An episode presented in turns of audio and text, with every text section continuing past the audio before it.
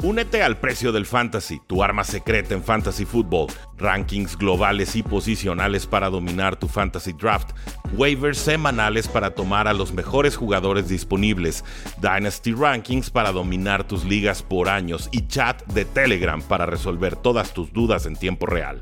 Visita stam.store diagonal precio NFL o da clic al link en este episodio para suscribirte.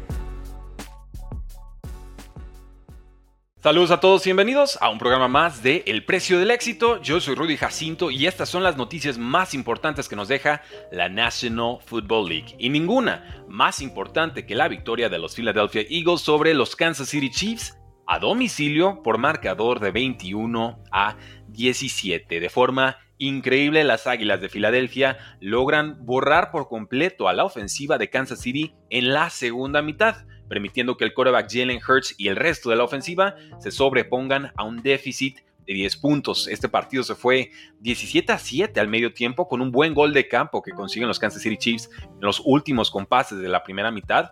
Eh, y también hay que destacar que Filadelfia no tuvo una ofensiva prolífica en esta ocasión. Tuvieron apenas 238 yardas y convirtieron solamente 3 de 11 oportunidades en tercer down. Jalen Hurts, 14 de 21 pases completados, 150 yardas, 0 touchdowns, una intercepción, pero sus armas, llámese AJ Brown, llámense Devonta Smith, aparecieron en los momentos correctos. Incluso DeAndre Swift tuvo una buena participación. Devonta Smith, 6 recepciones, 99 yardas, DeAndre Swift, 107 yardas totales, más un touchdown. La ofensiva de los Chiefs tuvo más de 100 yardas de las que tuvo Águilas de Filadelfia, pero el problema es el mismo que hemos visto con estos Kansas City Chiefs a lo largo de toda la temporada. Pases soltados y entregas de balón en zona roja. Son dos problemas de los que adolece esta ofensiva de los Kansas City Chiefs, que por tercer partido consecutivo no logra anotar en una segunda mitad. Ninguno de los errores fue más doloroso que el pase soltado por Marqués Valdez Scantling al mero final del partido, ya sin defensor cerca, para anotar, para ganar, para llevarse la victoria, para tener ese liderato de conferencia súper cómodo para meterle presión a los Ravens. Pues nada, quedaba 1.43 en el reloj, suelta el balón y ya luego lo veíamos con el casco azotando en vestidores, ¿no? Molesto consigo mismo. Compadre, lleva cinco años haciendo lo mismo en la NFL, aquí no hay sorpresa, aquí no hay novedad. Yo vi este juego con mi padre, lo vi con mi hermano y ellos saltaron así, sorprendidos. Y yo estaba súper a gusto en el sillón viendo y dije, ah, Marqués Valdez Scantling, ¿verdad? Sí, no, es, lo mismo que hacía con los Packers. No, no aprendieron y para eso le pagaron.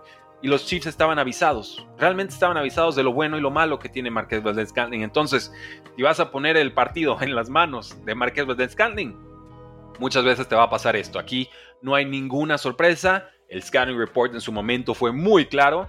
Tiene manos de sartén y velocidad olímpica. Y pues ya está no es Terry Hill ni se espera que lo sea.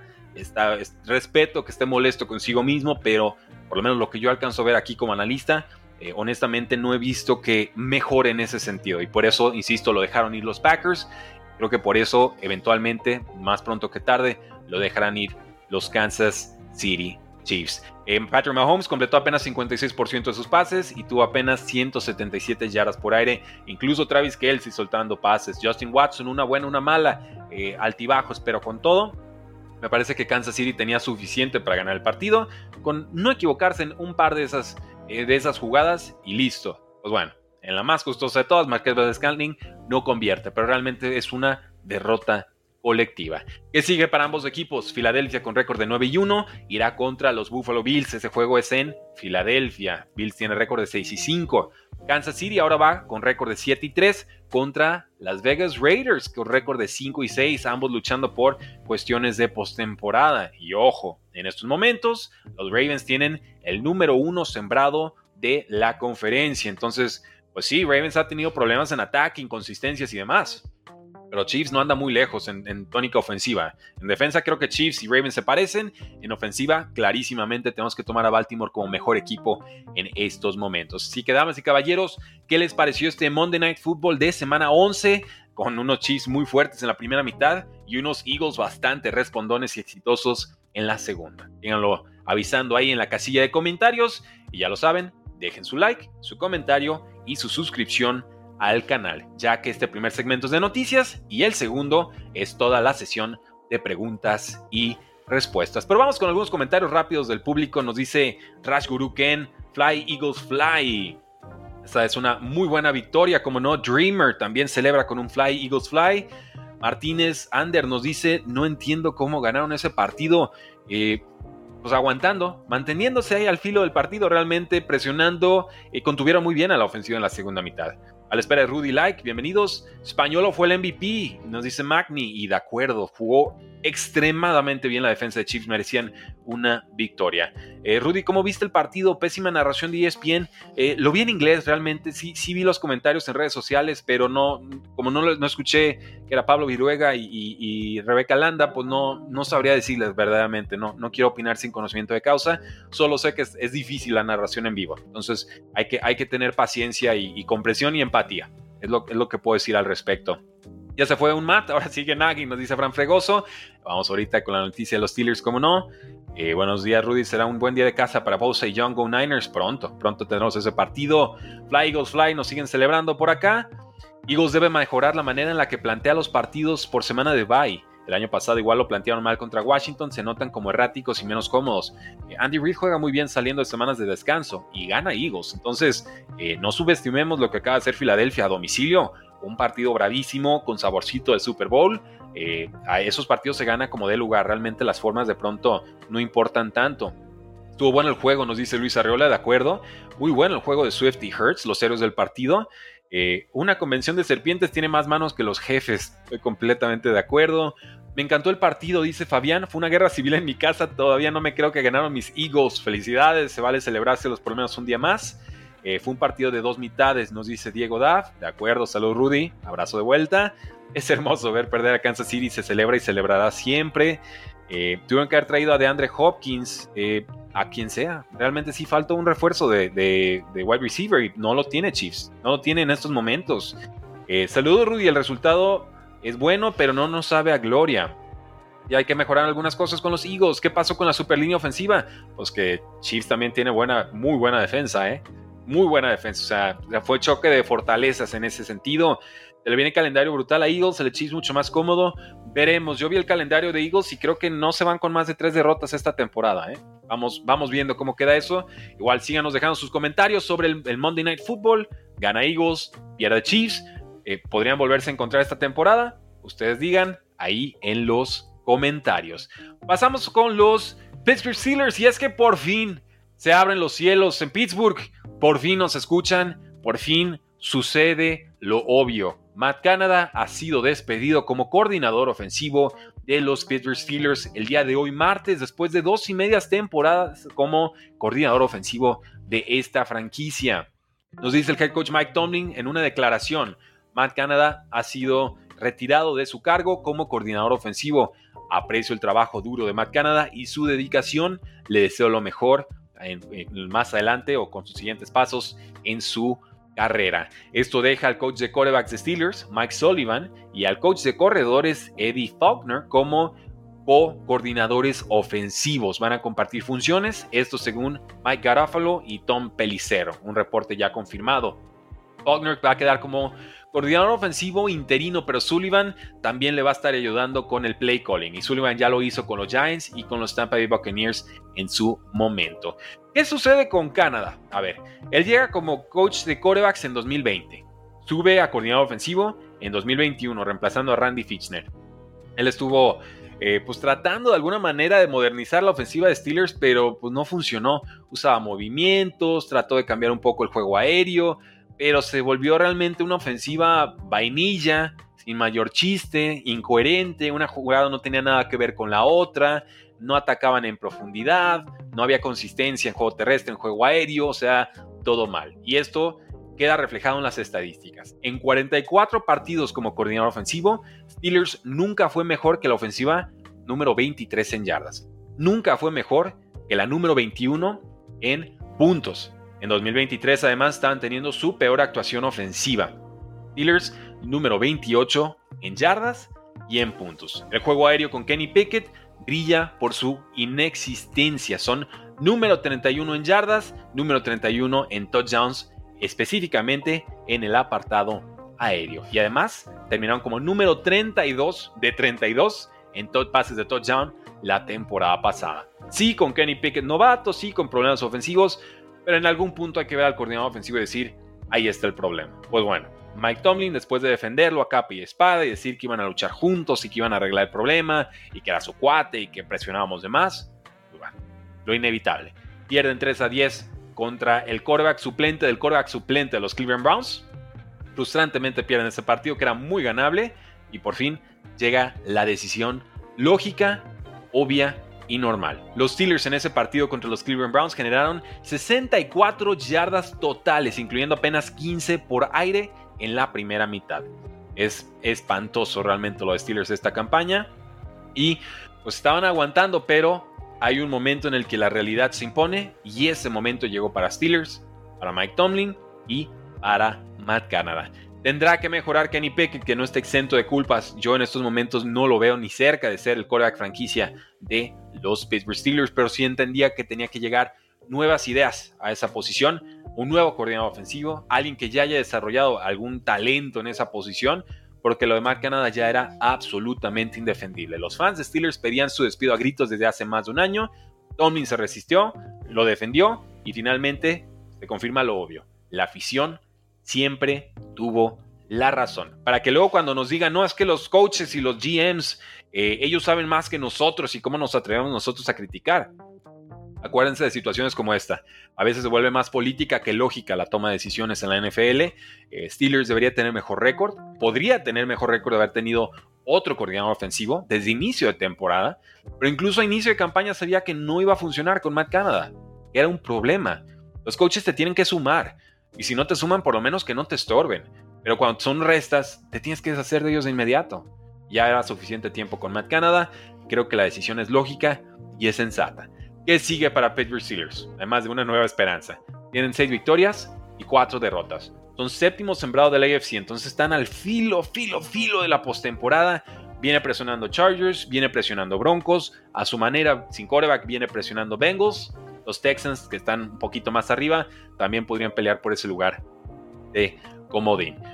Tienen un diferencial de puntos de menos 29 esta temporada, o sea, han permitido 29 puntos más de los que han anotado. Seattle tiene menos 2 y son los únicos dos equipos con diferenciales negativos a lo largo de 11 semanas. ¿Puede Steelers entrar a postemporada después de este despido?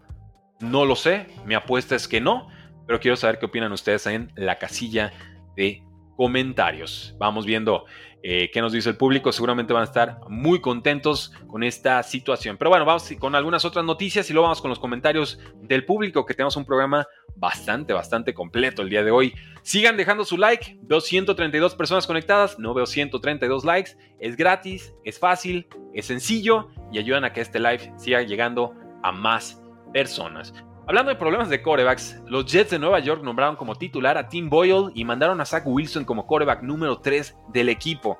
Veremos a Tim Boyle estrenando los partidos de viernes contra los Miami Dolphins, transmisión de Amazon, y veremos a Trevor Simeon como el coreback suplente. Tim Boyle, de 29 años, no es un buen quarterback. Estuvo con Packers, estuvo con Lions, estuvo con los Osos de Chicago. No fue seleccionado en el draft de 2018 porque no tiene las cualidades físicas ideales y su producción colegial fue bastante malita. Ha tenido tres titularidades en su carrera en NFL, con récord de cero victorias y tres titularidades. En esos partidos lanzó tres touchdowns y seis intercepciones. Pero los Jets tenían que cambiar, tenían que hacer algo. Más que yo hubiera puesto Trevor Simeon de titular.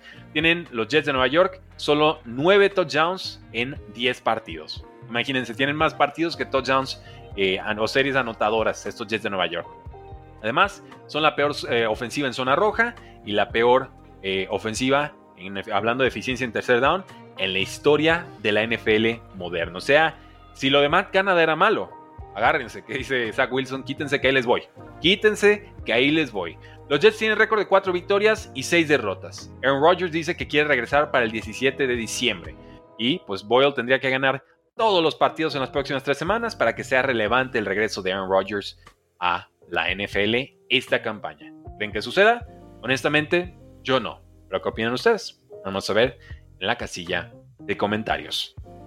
Pasamos a un reporte de lesionados. Justin Jefferson, lesión disquiotibial parece que regresaría esta semana 14 contra los Raiders. No jugaría esta semana y entonces descansaría también en bye week de semana 13 de los vikingos y hasta semana 14 veríamos su esperadísimo regreso.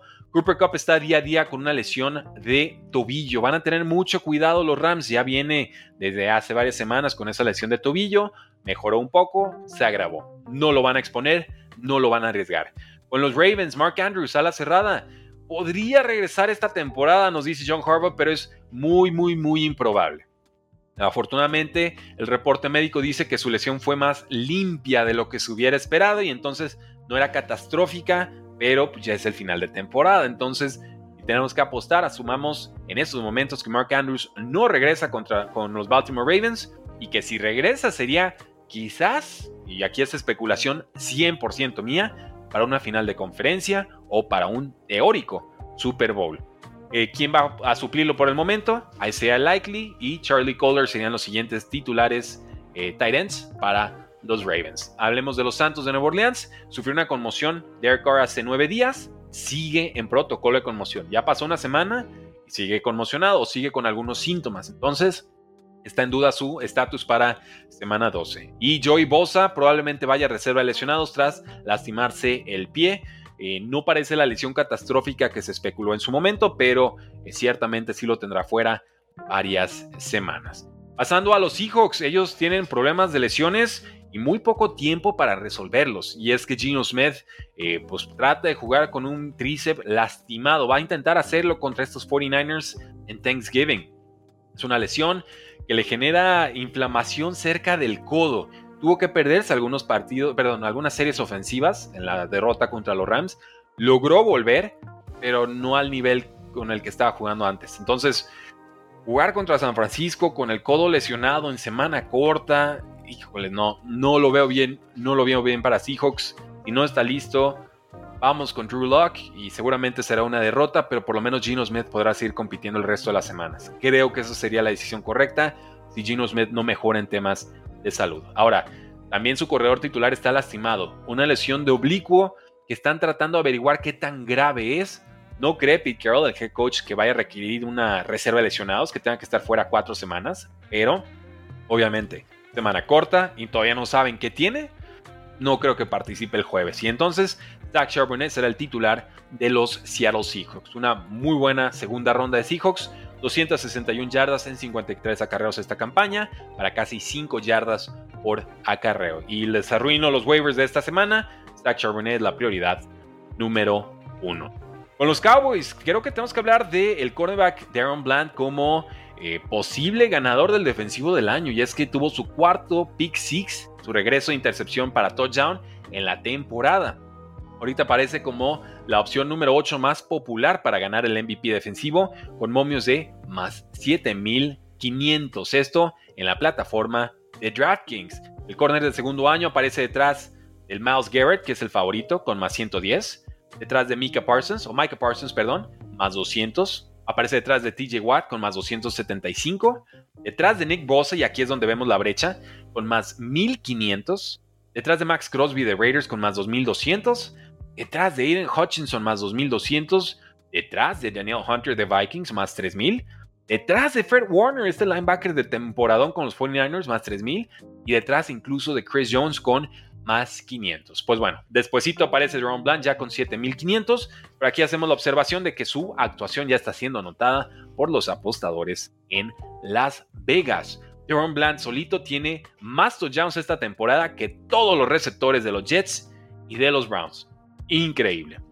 Este eh, jugador de quinta ronda en el 2022, pues ha, ha, ganado o está ganando créditos. Y la verdad es que junto a él ya está un defensivo del año de otra temporada.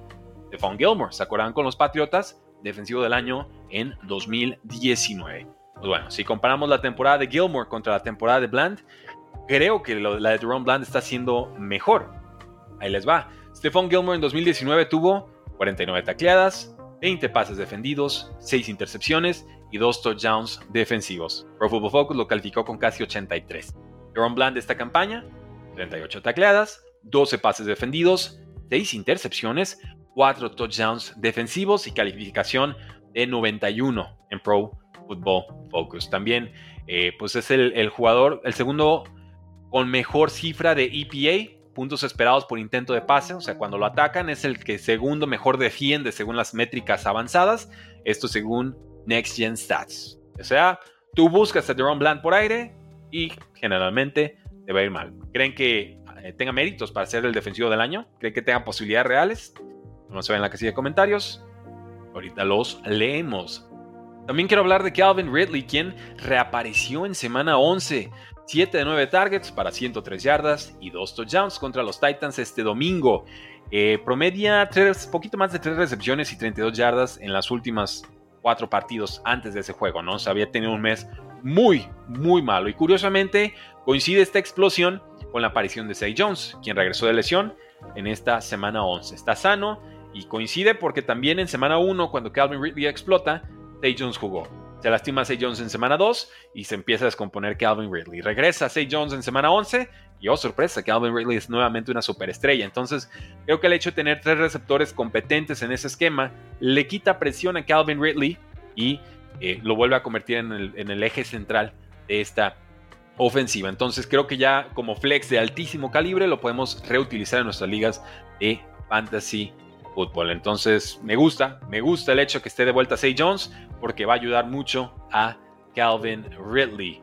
Y en algunas notas finales, antes de pasar a los comentarios, a los waivers primero, eh, el safety de Broncos, Karim Jackson, fue suspendido cuatro partidos por volver a violar las reglas de rudeza innecesaria.